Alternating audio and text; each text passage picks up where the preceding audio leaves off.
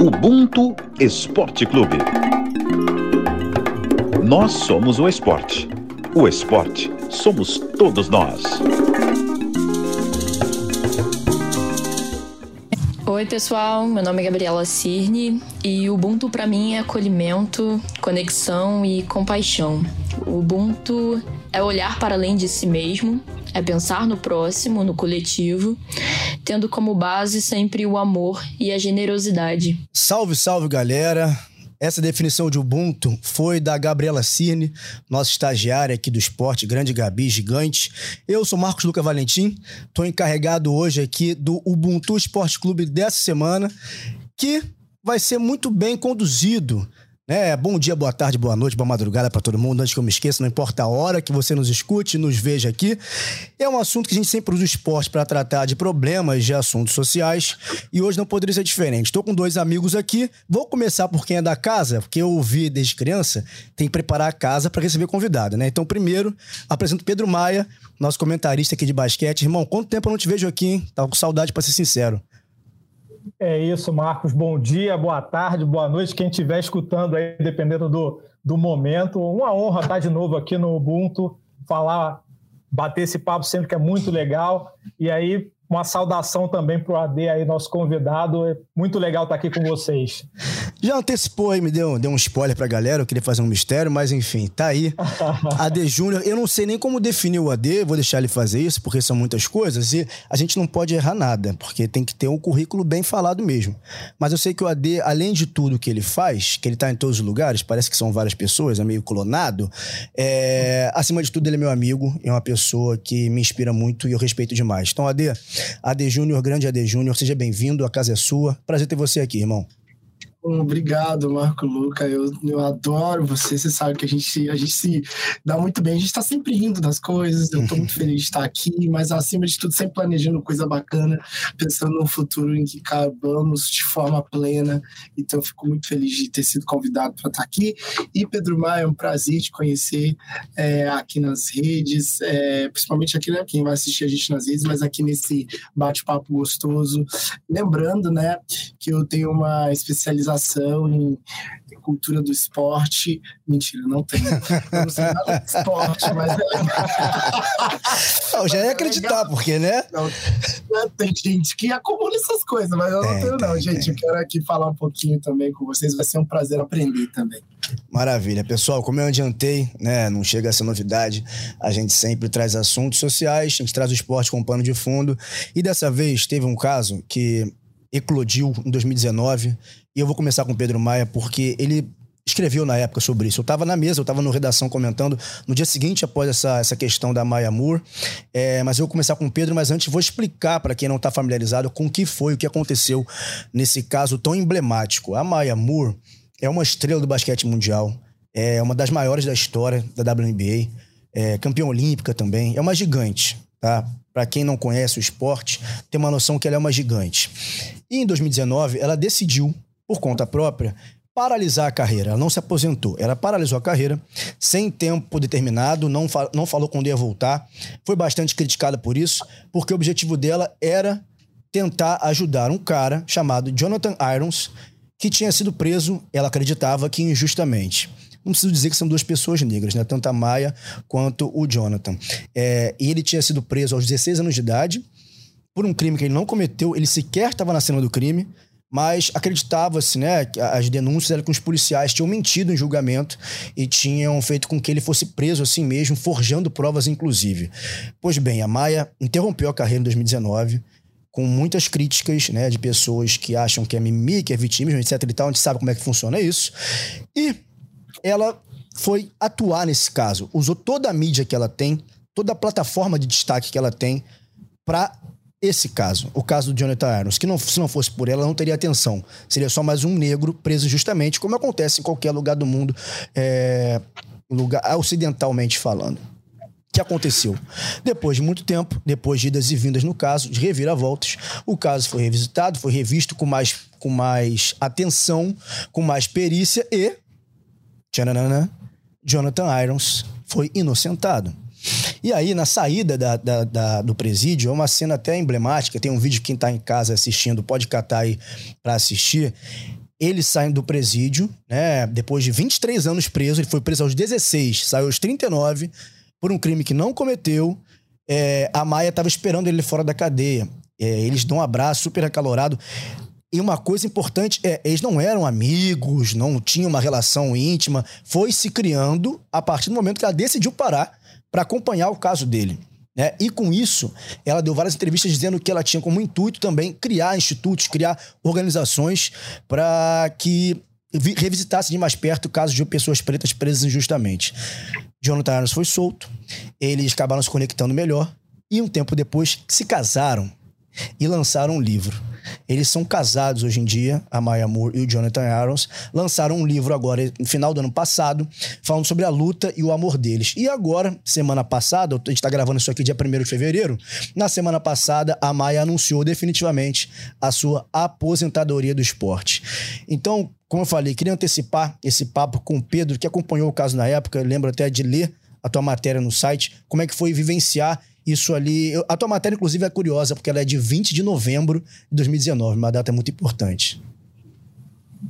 É verdade, não foi, não foi por acaso, né? A, a matéria foi publicada nessa data porque era a gente estava querendo trazer alguma coisa que representasse ali o Dia da Consciência Negra. Então, o The New York, o The New York Times foi o primeiro grande veículo a trazer à tona essa história da Maia. Então eu pude acompanhar ali a matéria do The New York Times e fiz uma repercussão, né? sempre citando o pioneirismo do The New York Times em cima dessa história da Maia. E foi muito legal a gente poder trazer no 20 de novembro essa história que é uma história de arrepiar, né? É, é uma história que é, é, é um microcosmo ali daquilo que a gente é, gosta de sustentar, aquela frase que a gente chama que é o nós por nós, né? É, para mim, inclusive, é a definição muito boa para o Ubuntu, né? O nós por nós, o bom e velho nós por nós. Então, foi muito legal trazer essa história da Maia é, no dia 20 de novembro. E aí eu fiz uma repercussão, consegui bater um papo com a Damires Dantas, que é uma jogadoraça, cracaça de bola da nossa seleção brasileira, que jogou com a Maia em Minnesota por muito tempo. Inclusive, a Damires diz que ela foi muito bem acolhida pela Maya Moore lá nos Estados Unidos, quando a Damires chegou, ainda com tudo era uma novidade. Uhum. E pude conversar com a Damires também para trazer um pouco desses detalhes, né? inclusive é, sobre a relação dela com a Maia, com a família da Maia, é, ainda tem essa relação. Mas, Marquinhos, AD, eu acho muito importante, quando a gente traz esse caso da Maya Moore, a gente dimensionar quem foi a Maya Moore, para quem não é desse métier do esporte, né? para quem não acompanha basquete feminino, a Maya Moore, eu, eu diria que ela está mais ou menos ali como se fosse ali, fazer uma comparação né, em relação aos homens, ela é, ela é uma coisa ali entre Kobe Bryant e LeBron James. Né? É Só isso, coisa, né? É, isso se não, se não for colocar num patamar do Michael Jordan, que aí eu tenho um conceito todo particular para fazer essa abordagem. Mas a Maia, ela despontou já no basquete universitário como uma prodígio, né? uma atleta muito prodígio. Foi duas vezes campeã pela Universidade de Connecticut, que é uma universidade extremamente tradicional no basquete feminino. Assim, tá, assim fazendo uma comparação com o masculino, tá para é como se fosse Duke ou Kentucky no, no masculino. É muito tradicional a Universidade de Connecticut, e ela chegou já liderando, conseguiu dois títulos, e foi uma equipe que conseguiu com a, a Maya Moore, conseguiu 90 vitórias seguidas. É, isso é um recorde. Né? Então, a partir dali, a Maia já consegue destrinchar várias, várias situações muito novas ali para uma mulher no basquete. Ela foi a primeira mulher a assinar com a marca Air Jordan, então ela conseguiu ser a primeira escolha do Minnesota Lynx, foi a seis finais da WNBA, ganhou quatro, né? Foi MVP de All-Star três vezes, foi campeã em vários lugares do mundo, na Europa, na China, bicampeã olímpica, bicampeã mundial. Então, ela fez um barulho gigantesco. Ela é uma das atletas mais vencedoras da, da história do esporte, né? não só do basquete. Então, a Maya Moore é toda essa grandiosidade e ela passou a ser esse farol justamente com essa história do, do Jonathan Irons, né? que é uma história realmente que vale muito um, um, um, filme, certamente, um dia, que é uma história de arrepiar. E aí o que eu gosto de dizer em relação a esse caso da, da Maya Moore,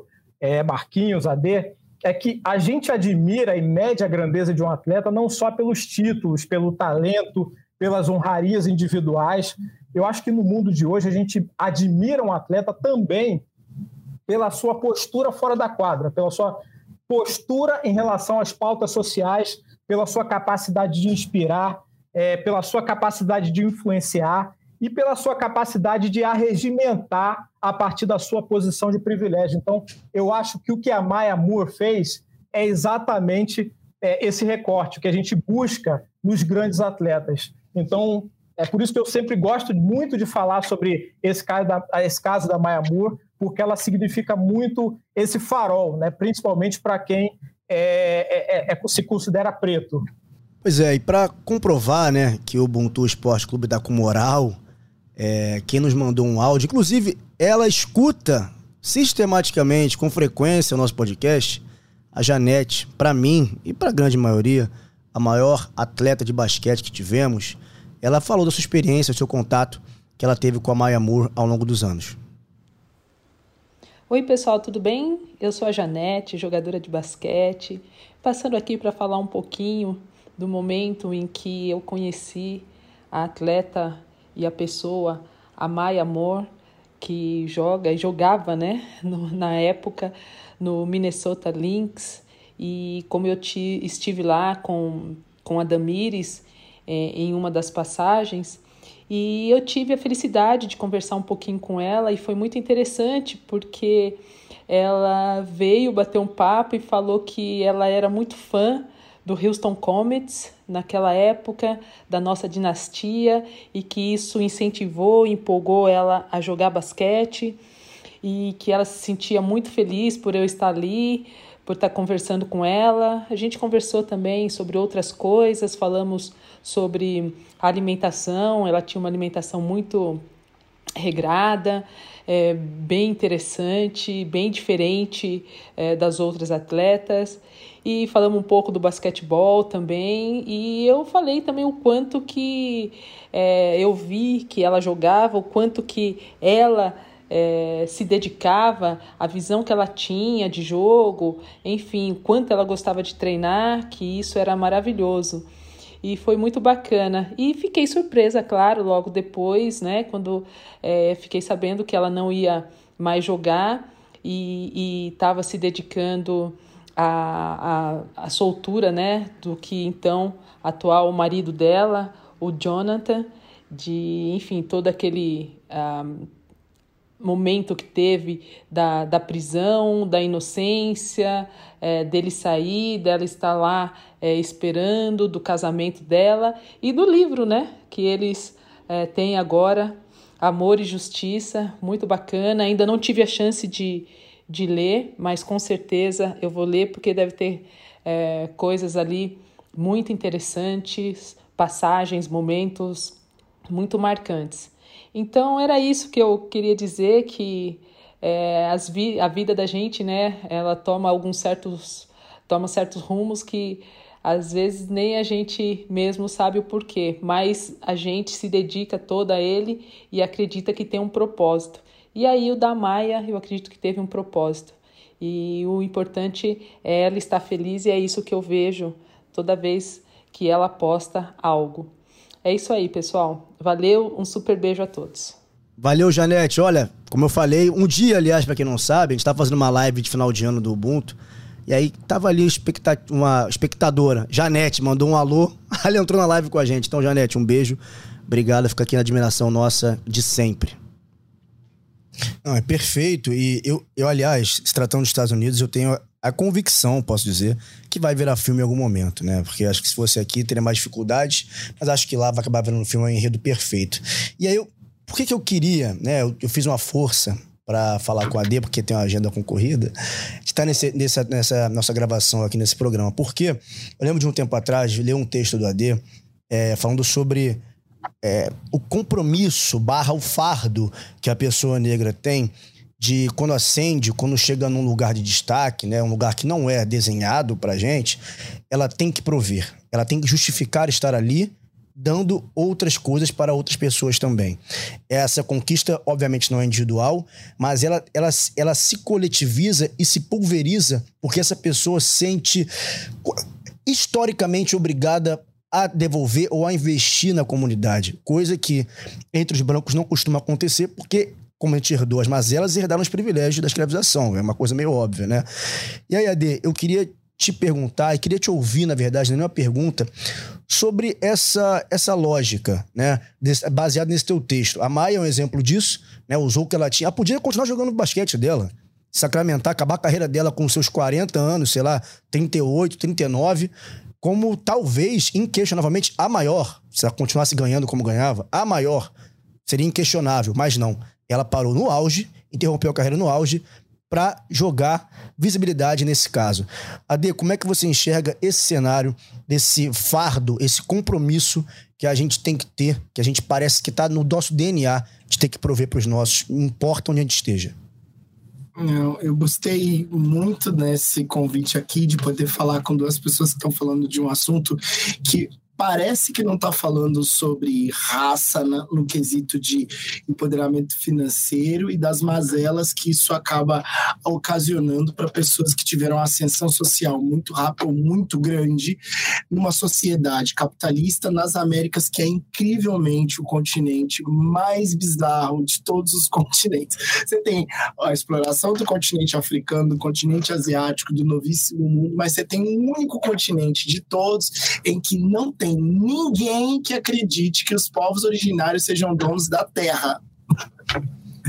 Presta atenção, é totalmente diferente. Na Europa, os europeus, na África, com muita luta, os africanos, na Ásia, os asiáticos, no Novo Mundo, você vai ter povos originários também ali na, na Papua, os Maori, na Nova Zelândia, você tem um reconhecimento, pelo menos que, menos que pelo menos ainda que tardio, dos povos originários aborígenes, mas nas Américas, aqui é um completamente, é um completo desvario, é um, é um continente onde a gente está agora. Os Yanomami, que deviam ser os os presidentes, os líderes das nações nessas, nesse continente, a gente está vendo o que está acontecendo. Então aqui só manda e uhum. fala quem são os descendentes dos colonizadores. Ponto tá? Quando vem um descendente dos povos indígenas, é uma novidade uma pessoa preta.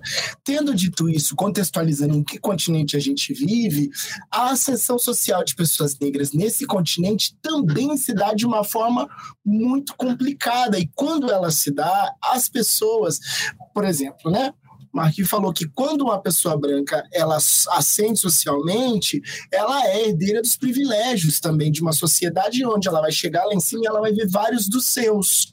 Então ela vai conseguir se identificar, ela vai conseguir ver outras pessoas. É importante, Ade, pontuar isso, né? Que é uma herança de privilégio, não é sempre só dinheiro, não.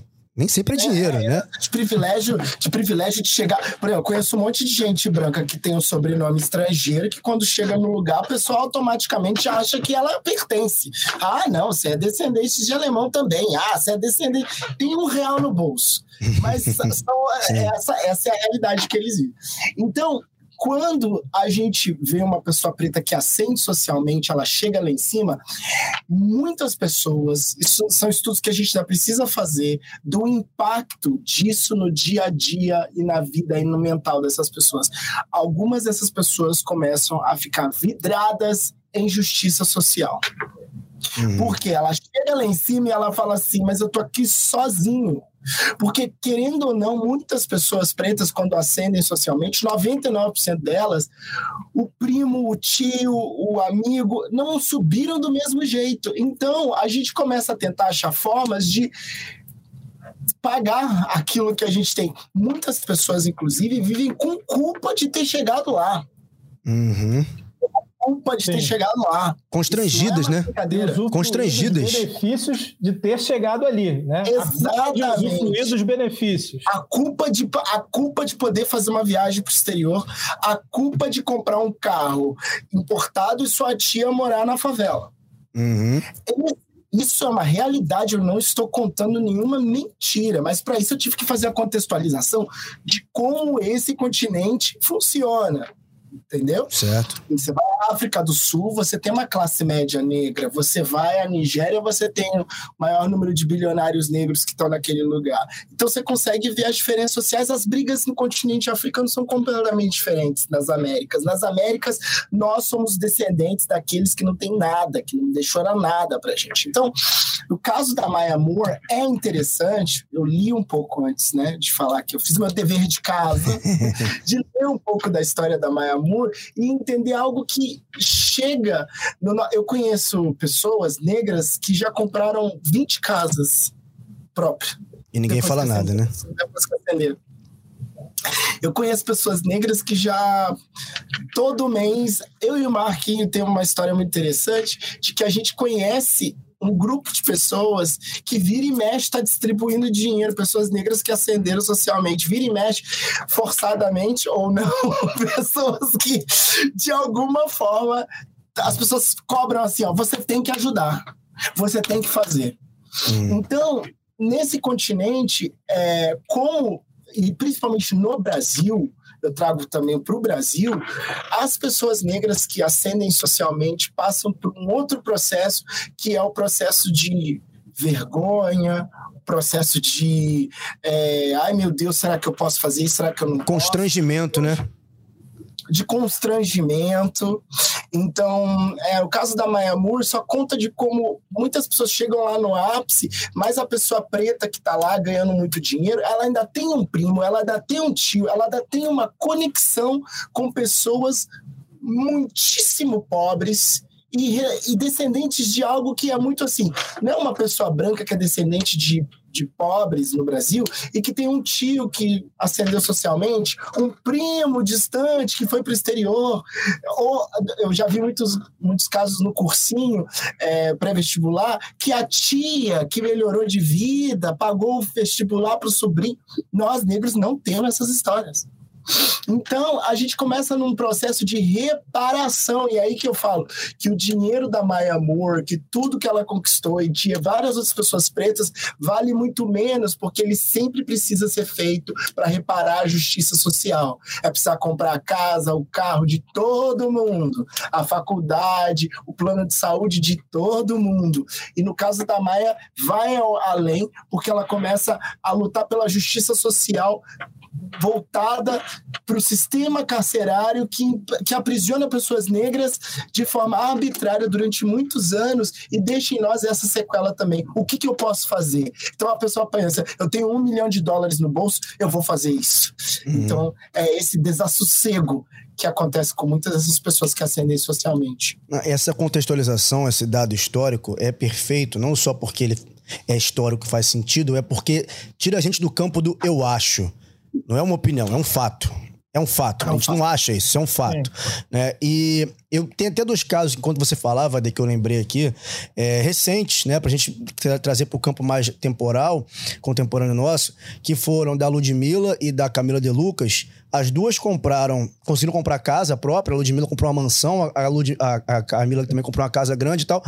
Expuseram isso na, nas redes sociais e foram super criticadas, cara, porque compraram casa. Ah, que absurdo gastar dinheiro numa mansão, que absurdo gastar dinheiro nisso. E os seus parentes, outras pessoas negras que não têm coisas que não são cobradas de ninguém, a não ser que seja pessoa preta. Porque não, o resto não. é normal, é o esperado. Ah, lá, conseguiu o que já é destinado a ser, né? É, é, é, eu lembro, é um caso pessoal, que em 2019, é, eu fui sair lua de mel com a minha senhora, a gente foi pra Grécia. E aí eu fiquei tentando arrumar justificativa na minha cabeça do porquê que eu tava indo pra Grécia. Então a pessoa perguntava, não, mas juntei dinheiro durante um bom tempo. Não, mas... E assim, eu tinha que ficar me explicando pra mim. Né? Às vezes nem me perguntavam, era pra mim. Será que eu, é, eu vou postar? Isso é um, um, debate que eu tive com ela, com a, com a, minha, com a minha esposa na época. Será que a gente já postar que a gente tá aqui? Será que, que vão achar que a gente tá aqui do nada? O que, que vão pensar da gente? É, pois é. E, e, e aí, ano passado, eu postei um TBT de Santorini. Tirei uma onda. Postei uma foto minha em Santorini. E eu apaguei, porque os primeiros comentários foram. É, ah, biscoiteiro, pô, tá em Santorini, tá cagando dinheiro e tal.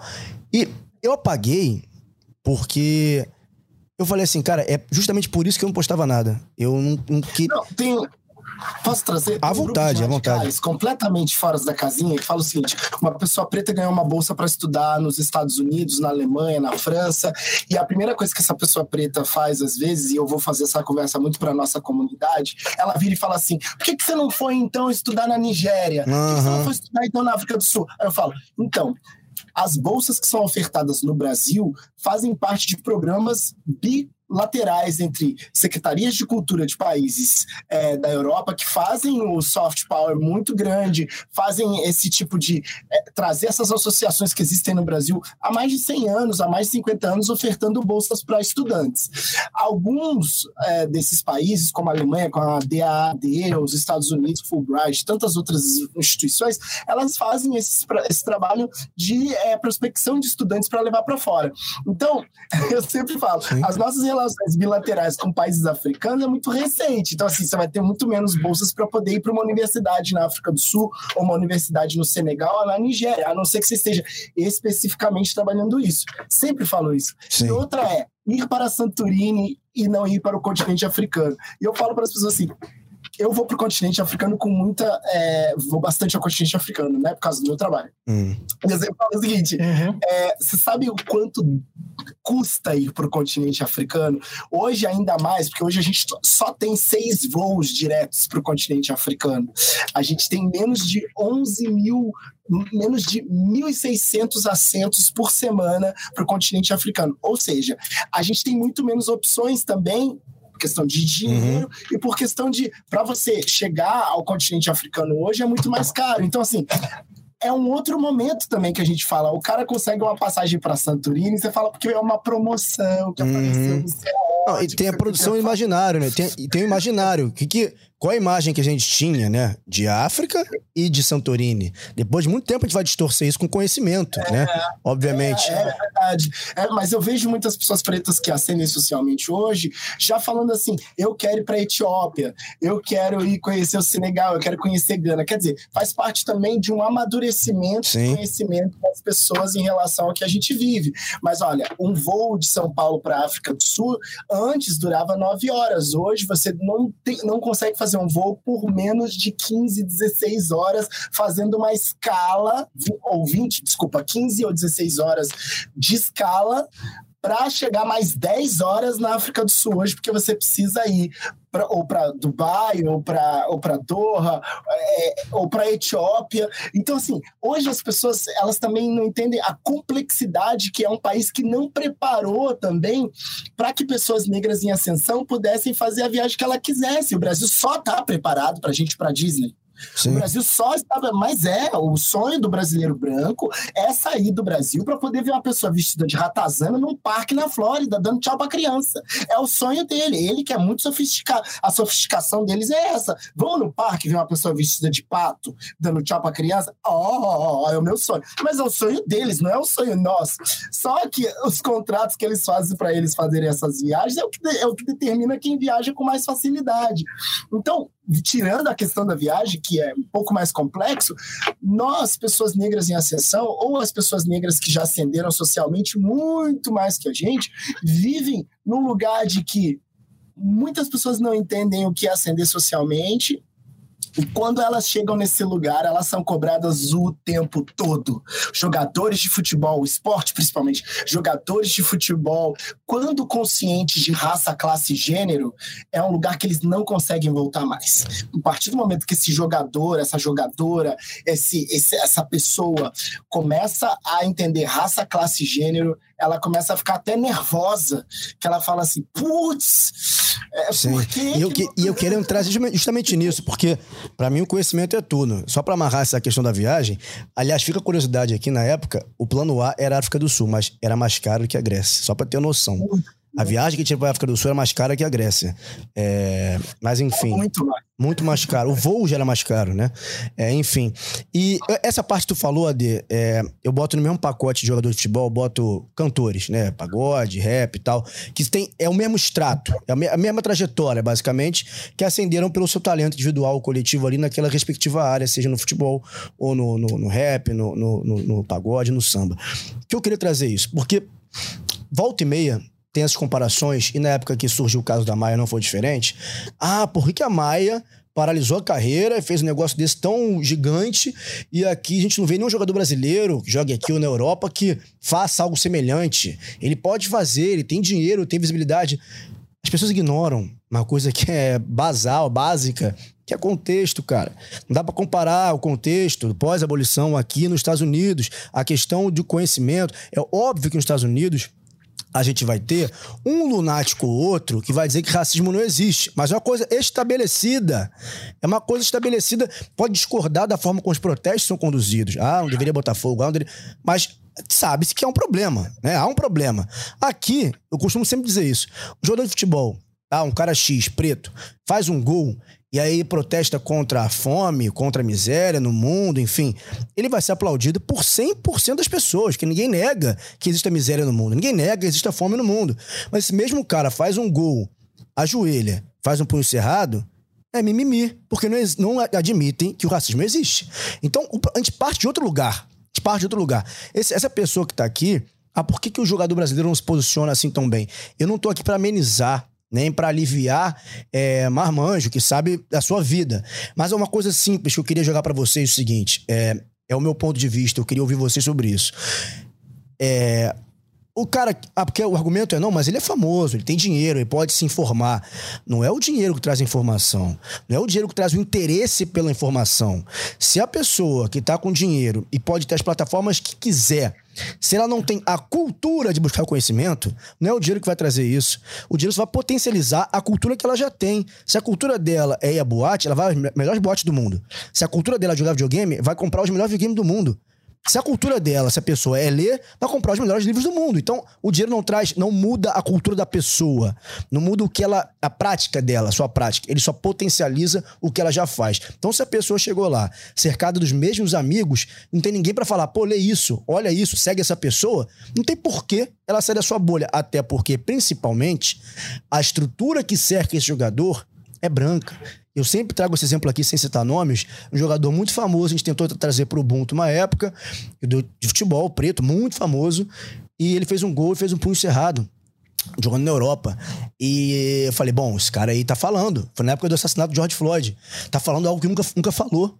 Né, tá se sentindo é, empoderado, endossado a falar. Eu quero trazer esse cara para perto, que é importante. E aí, o assessor falou: legal a pauta, vou passar para ele aqui já devolvo um dia, dois dias, três dias, uma semana, duas semanas. Falei, amigão, e aí, como é que, como é que tá a pauta lá? Ele aceitou? É, então, a pauta é legal, mas no momento ele tá preocupado só em jogar futebol. Falei, pô, amigo, com todo respeito, um cara que faz um gol, um cara que nunca se posicionou, num momento como esse, que estão tacando fogo em tudo por causa do George Floyd, ele se ajoelha e ergue o punho, ele tá pensando em muita coisa além de futebol. Por favor, faz a mensagem chegar a ele e nunca mais foi respondido. Então, a estrutura que cerca essa pessoa é branca, não é favorável a ela saber a realidade, porque quando ele tem acesso à realidade, ele é um risco. Ele pode implodir essa estrutura, como fazem, tentam fazer LeBron James, Lewis Hamilton, Naomi Osaka, mesmo sendo quem são, sofrem sanções, mesmo sendo quem são, são multados várias vezes. O Lewis Hamilton é multado, o LeBron James não pode usar uma camisa falando dos policiais. Enfim, mesmo sendo quem são. Então, é, eu queria ouvir vocês por isso. Ah, por que no, o jogador brasileiro não se posiciona como Maia Moore? Para mim é simples. Educação. A democracia racial ainda assim impera aqui, porque é dela que parte a ideia de meritocracia. Porque o jogador pensa, eu cheguei aqui. Eu cheguei aqui. Então é só você se esforçar que você chega também. Porque somos, somos todos iguais, basta você se esforçar. Eu cheguei. E não percebe que ele é exceção e não a regra, né? É, eu, eu acho que é muito por aí, Marquinhos. Eu acho que tudo passa pela questão da educação. Eu acho que existe também o medo da retaliação, né? Dentro desse contexto em que essas pessoas, esses atletas, estão inseridos numa bolha cercada por pessoas brancas, então existe o medo da retaliação. O que que isso vai significar? Eu me posicionar dessa maneira. Eu acho que a questão mais fundamental, eu acho que é a questão educacional. Se a gente pegar por exemplo, a Liga Americana de Basquete, a NBA, 90% dos jogadores que chegam ali, 95%, eles passaram pela universidade. Né? Então, eles tiveram a vivência da universidade. É diferente de um garoto da base do Fluminense, lá de Xerém, que não tinha o que comer, ia para o treino, é, o pai pagava passagem, se desdobrava e o cara conseguia despontar e ia para a Europa. No cenário americano, existe essa cadeia educacional que é fundamental nesse processo de conscientização. O cara meteu o pé na universidade, né, entender aquilo tudo, a, as questões raciais nos Estados Unidos, pelo menos no meu ponto de vista, são mais efervescentes. Né? O que aconteceu na situação do George Floyd é, deu, deu origem a um movimento surreal do Black Lives Matter que foi movimentando várias engrenagens no sentido de acabar com essa, com essa questão, né? de minimizar essa questão. Então, eu acho que são contextos muito diferentes e é até um pouco cruel você exigir de um cara que nasceu no fim do, na, sabe, no fim do, do mundo, num lugar muito afastado, que foi lá conseguir uma vaga na base em Xerém e conseguiu ascender e foi para a Europa, exigir de um, de um garoto desse né, um, um, posicionamento e que ele tenha todo esse alicerce que possibilite ele se manifestar e ter a opinião,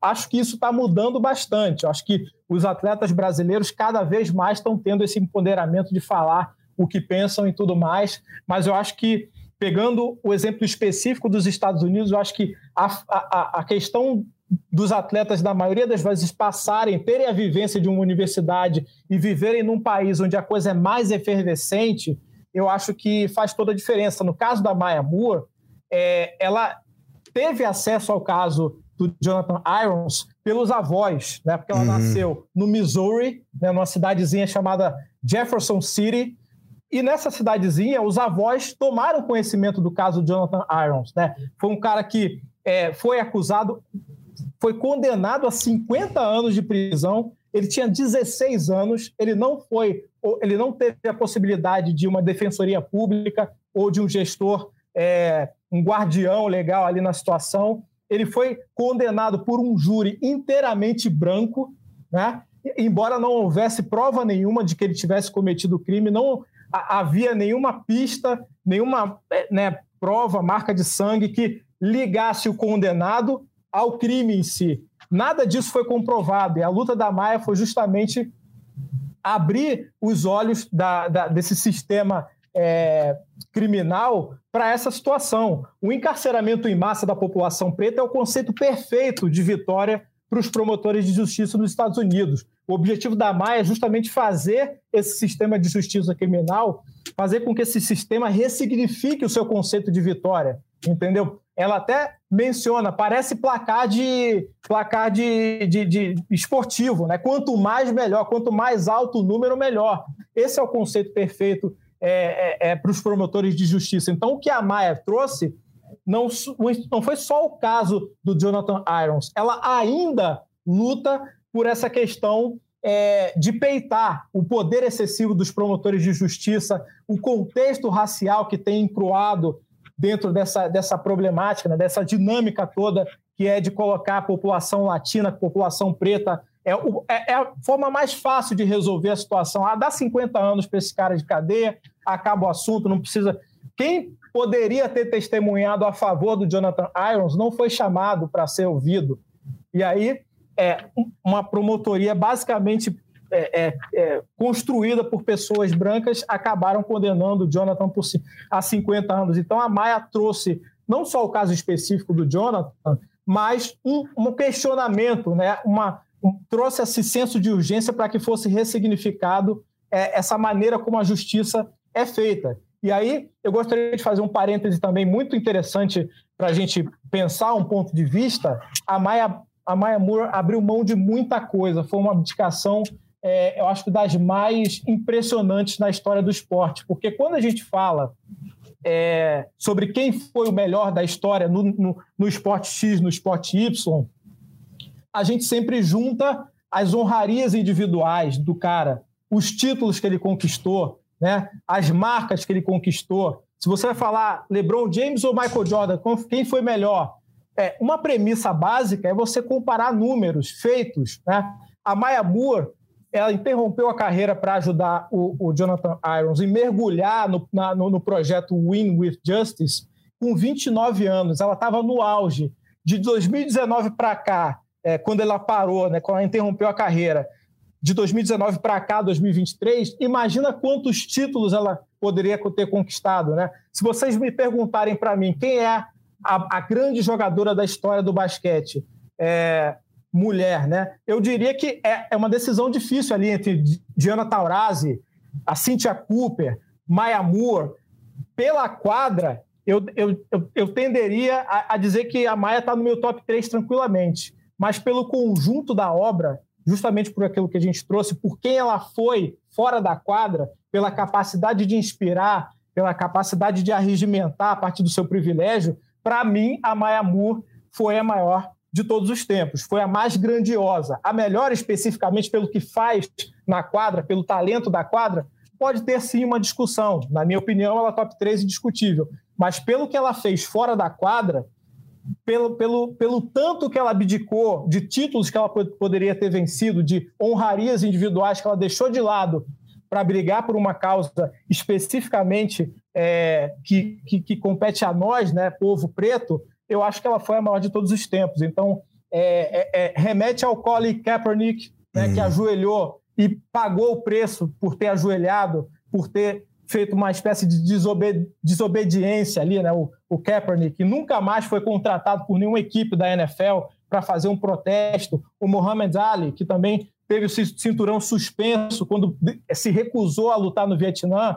São abdicações, né? Mas o que a Maia fez agora no auge, podendo ganhar mais três, quatro títulos de WNBA e se consolidar como a maior de todos os tempos, sem discussão, eu acho que é, uma, é de uma grandiosidade sem tamanho. E, e eu lembro que eu estava na, na bancada do Redação Sport TV na manhã seguinte a esse anúncio, e eu sugeri sobre a questão do encarceramento em massa, né, da encarceramento da população negra, é, que talvez seja não a primeira, mas uma das mais brutais formas de genocídio na nossa população. Eu sugeri para entenderem o sistema carcerário dos Estados Unidos, que vissem um documentário chamado 13 Terceira Emenda. 13 Terceira Emenda, que em linhas gerais, né, é a emenda que aboliu a escravização nos Estados Unidos. Enfim, fica a sugestão aí. Eu queria ouvir do AD se você concorda, né? Aliás, com o que a gente falou aqui. E se a educação, e eu, gosto de citar pessoas, especificamente, é, que sabem mais que eu, Malcolm X, ele fala o seguinte: a educação é o nosso passaporte para o futuro pois o amanhã pertence ao povo que se prepara hoje. Eu acho que passa por educação. Você concorda com, com esse aspecto, Ade? Eu concordo 100% com esse aspecto, concordo 100% com o que o Pedro trouxe aqui sobre uh, os jogadores terem que passar pela universidade. É, hoje, um dos jogadores mais ricos né, de basquetebol tem uma fortuna acumulada de cerca de 1,7 bilhão de dólares, quase 6 bilhões, 7 bilhões de reais, é o Michael Jordan, que é um graduado bacharel é, em é, Geografia Cultural da Universidade da Carolina do Norte, onde ele começou a estudar em 1981. Então, você tem que passar pela universidade para estar, para jogar na liga profissional de basquete americano. Geralmente, você tem alguns casos que são exceção, mas a maioria dos casos de um outro lado, que é muito importante, é que essa formação cultural, essa formação estudantil acontece durante todo um processo na vida dos jogadores, principalmente nos Estados Unidos, e você tem muitas universidades é, afro-americanas, que são a HBCUs, universidades é, historicamente, é, universidades e, e faculdades é, negras nos Estados Unidos, onde vários grandes nomes da, do, do, movimento negro saíram, Morehouse College, onde vem o Martin Luther King, Spelman, várias universidades, a, a, nossa Harvard, que a gente chama de Howard University. Uh, nós temos várias universidades negras nos Estados Unidos que são, é, são, elas existem porque havia segregação nos Estados Unidos e você não podia ter escolas misturadas, lembrando que isso só tem um pouco mais de 50 anos que nos Estados Unidos a gente começou a ter escolas mistas entre brancos e negros, olha só. Então, é, dentro disso, há uma formação cultural de que esses jogadores, de que essas pessoas, eu fui perguntado recentemente sobre, durante, pela BBC, sobre uh, o porquê que o Pelé não teve o mesmo tipo de posicionamento que um contemporâneo dele, que é o Muhammad Ali, que é o Cassius Clay. Eu falei, óbvio, são dois países completamente diferentes. Um se formou dentro de um ambiente completamente é, é, eletrizante, que é o Cassius Clay, que é o, o, Muhammad Ali, em que se falava de direitos humanos civis o tempo todo. E tinha o Malcolm X como mentor. Tinha o Malcolm X como mentor. É completamente diferente. É, o cara vivia num lugar onde os pretos podiam pensar, falar, estudar. Havia médicos doutores, médicos advogados, negros advogados, negros doutores haviam negros, é, negros em todas as áreas nos Estados Unidos, arquitetos. Era um momento que os negros afro-americanos estavam falando sobre o direito de ser tratado como igual. Nesse mesmo momento que o Pelé estava surgindo, quem eram os atores que estavam colocando ali como agente essa pessoa? Marco Luca trouxe uma coisa interessante que é, é liguei para o cara, o cara falou com, com o agente dele, de que cor é esse agente? O agente só quer saber do dinheiro, ele não está nem aí. Não, ele só quer saber do dinheiro, muitas vezes. Eu fui convidado há uns anos atrás a falar com pais e, e com pais e com jogadores de formação de base de, um, de uma empresa que cuida de carreira de, de pessoas. Eles adoraram, acharam incrível. O cara que estava lá, que era um cara, inclusive branco, que é um antirracista, falou que a gente tem que fazer isso, a gente tem que falar. O cara nunca mais falou comigo, porque basicamente, depois da conversa que a gente teve sobre racismo estrutural com aqueles pais, com aqueles alunos, teve muita pergunta, um monte de gente quis falar. É claro que alguém falou, pelo amor de Deus, isso aqui não, isso aqui é uma máquina de fazer esses pretos trabalharem para fazer dinheiro para gente. Só isso. Não é um lugar de trazer gente para pensar. Então, quanto mais você atrasa a vida intelectual do atleta, mais você atrasa também o, o, objetivo final, que é fazer com que as pessoas possam ser conscientes de um mundo. Você não vai conseguir falar, inclusive, de sustentabilidade com um atleta e com qualquer outra pessoa, se ela não minimamente passar por um lugar de formação que entenda que sustentabilidade é importante. Uhum. Que dirá raça, que dirá classe, que dirá gênero. Veja, é, se educação é algo intrinsecamente importante na nossa sociedade e uma das razões pela qual o nosso país é tão atrasado é porque a nossa elite é extremamente atrasada no quesito educação. Ela não é inteligente, né? Ela não é muito inteligente. A elite brasileira, a elite financeira é um pouco limitada. Né? Porque se você está em 2023 e tem que explicar para uma pessoa que racismo existe, você tem que falar racismo estrutural e você tem que explicar o que foi a estrutura do racismo. Uma pessoa que estudou no melhor colégio do Brasil, na melhor universidade, foi para os Estados Unidos, para a Europa, e ela não conseguiu entender o mundo que ela vive, ela é muito limitada. Então, assim, a gente está na mão de gente muito limitada. Então, a realidade é essa. Desculpa quem está ofendido, tá? É limitado sim. Mas o ponto aqui que a gente tem que dizer é que esses jogadores fora do nosso país, eles são, é, é, é, eles passam por uma escola, por, um, por, um, por uma conversa, é, e vive-se a realidade do que é. Então, a gente tem um grande problema que é um país que finge o tempo todo que é o lugar do Hakuna Matata. E aí, alguns jogadores negros, por terem toda uma equipe de pessoas brancas em volta começam a acreditar na ideia da meritocracia. Disputo a ideia da meritocracia queria dizer que a minha família, a família do Pedro e a família do Marcos Luca Valentim na meritocracia seriam as famílias mais ricas do Brasil. Porque se meritocracia de fato existisse, as nossas famílias trabalham no Brasil há cinco séculos e a de vocês há menos de um século e meio. Ou seja, nós somos brasileiros há muito mais tempo que vocês, nós trabalhamos há muito mais tempo que vocês. Então, se meritocracia sobre quem trabalha muito, a minha família e a dos outros dois aqui seriam as famílias mais ricas do Brasil. Ou seja, os conceitos são atrasados, burros e até muito ignorantes para entender a realidade de um país, porque quando eu falo dessa forma, as pessoas ficam muito chateadas. E eu falo, você fica chateado e eu levo o tiro. Quem fica pior? Você fica chateado e meu primo vai preso. Quem fica pior? Você fica chateado e você vai viajar para o Caribe, para os Estados Unidos, ou vai conseguir fazer uma bolsa não sei aonde e a gente não. Então, fique chateado, mas entenda a realidade de um país que nos impede de crescer e de ter uma discussão real sobre o que é raça, classe e gênero por conta de muitos entraves na educação e isso afeta até mesmo o esporte. Olha, vou pegar aqui no bolso a chave para encerrar o episódio, né? Porque eu acho que contemplou, né, não só essa fala final do AD, mas tudo que a gente falou aqui é o que eu falo sempre aqui no Ubuntu. O intuito não é trazer verdade, são verdades e deixar reflexão. É, para mim, eu entendo, eu, eu falo de mim porque não posso falar por todos do Ubuntu, mas é uma, é uma premissa nossa. O esporte não é só o esporte, né? Ah, mas é muito além do esporte pela emoção, não é isso não Eu entendo como o esporte é a ferramenta mais democrática que a gente tem nesse país. É onde o discurso chega a todos os lugares, todos os lugares. E esse discurso precisa ser correto, precisa ser, ser linear, precisa ter uma unidade. Todo mundo presta atenção no que o jogador fala, principalmente quando ele fala besteira, que a maioria das vezes fala besteira porque ele não tem esse conhecimento como a Ade falou, falou de elite, atraso que é a elite brasileira, deixa uma outra sugestão aqui, leiam um livro de Jessé Souza, A Elite do Atraso. Leiam a elite do atraso, justamente, e tudo isso que, que a elite quer dizer. Quando, por exemplo, fala, ah, é um cara culto. Culto em que cultura? Culto de quê? A pessoa que tem muito. Qual, o que, qual a inteligência nessa pessoa nesse aspecto? Né? Então, acho que a gente cumpriu nosso papel aqui. Se alguém quiser falar mais alguma coisa, sinta-se à vontade. Se não, já falei, já tirei a chave do bolso e vou encerrar porque o AD sacramentou aqui. Não, eu queria só agradecer e dizer que a parte que eu trouxe aqui foi uma parte de reflexão. Quando eu entro, eu tenho realmente.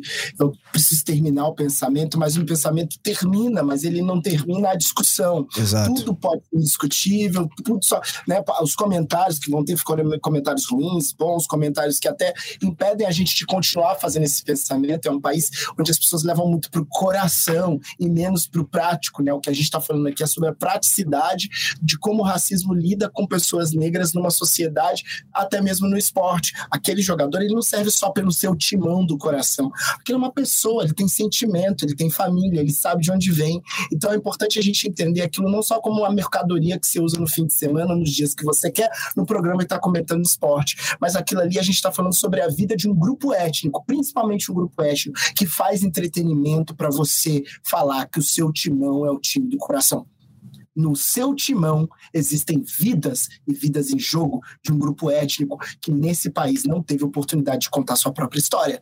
Então, nesse lugar que eu queria deixar aqui, é, que é aberto à discussão, pode me chamar depois de novo, que eu gosto de conversar Desculpa a minha falação, gente. Muito obrigado. Será sempre bem-vindo. Você também, Pedro. Que bom ter você aqui. É, a gente tentou casar esse horário para justamente ter você aqui desse lado. E eu lembro, é, antes de encerrar com a frase do Pedro, eu queria dizer que o Pedro que está aqui agora é um comentarista da NBA de basquete que talvez seja um dos melhores que a gente já teve. E não falo isso por causa da presença dele, não e precisa que, é, que a gente entenda, na verdade, o trabalho que foi feito por quem trouxe a história da Maia Moore. Eu soube da história da Maia Moore pelo matéria do Pedro, que foi no 20 de novembro, como eu falei, dia da Consciência Negra. Então, Pedro, que bom que você pode estar aqui, que bom que você pode trazer seu olhar sobre a Maia e trouxe a problemática dessa estrutura tão, tão criminosa e genocida. Prazer ter você aqui de novo, irmão. Cara, é uma honra gigantesca eu acho que essa pauta do, do racismo ela se ramifica em várias instâncias. Eu acho que a gente trouxe uma instância, uma instância muito legal de ser abordada, que é o uso do privilégio para levantar a comunidade. Né? Eu acho que foi muito legal a gente ter abordado esse caso da Maia Moore, especialmente por isso, né? como é, é importante trazer esse exemplo da Maia. Enfim, foi uma honra gigantesca bater esse papo com você, Marquinhos, AD Júnior, que eu admiro pra caramba, acompanho pelas redes sociais. Muito legal realmente ter participado com vocês aqui. Galera, esse foi mais um episódio do Ubuntu Esporte Clube. Vocês já sabem onde nos acharem, já sabem quem está na televisão também. A música está subindo no fundo aí, quer dizer que está encerrando. É isso. Passa a chave. Até a próxima. Um abraço.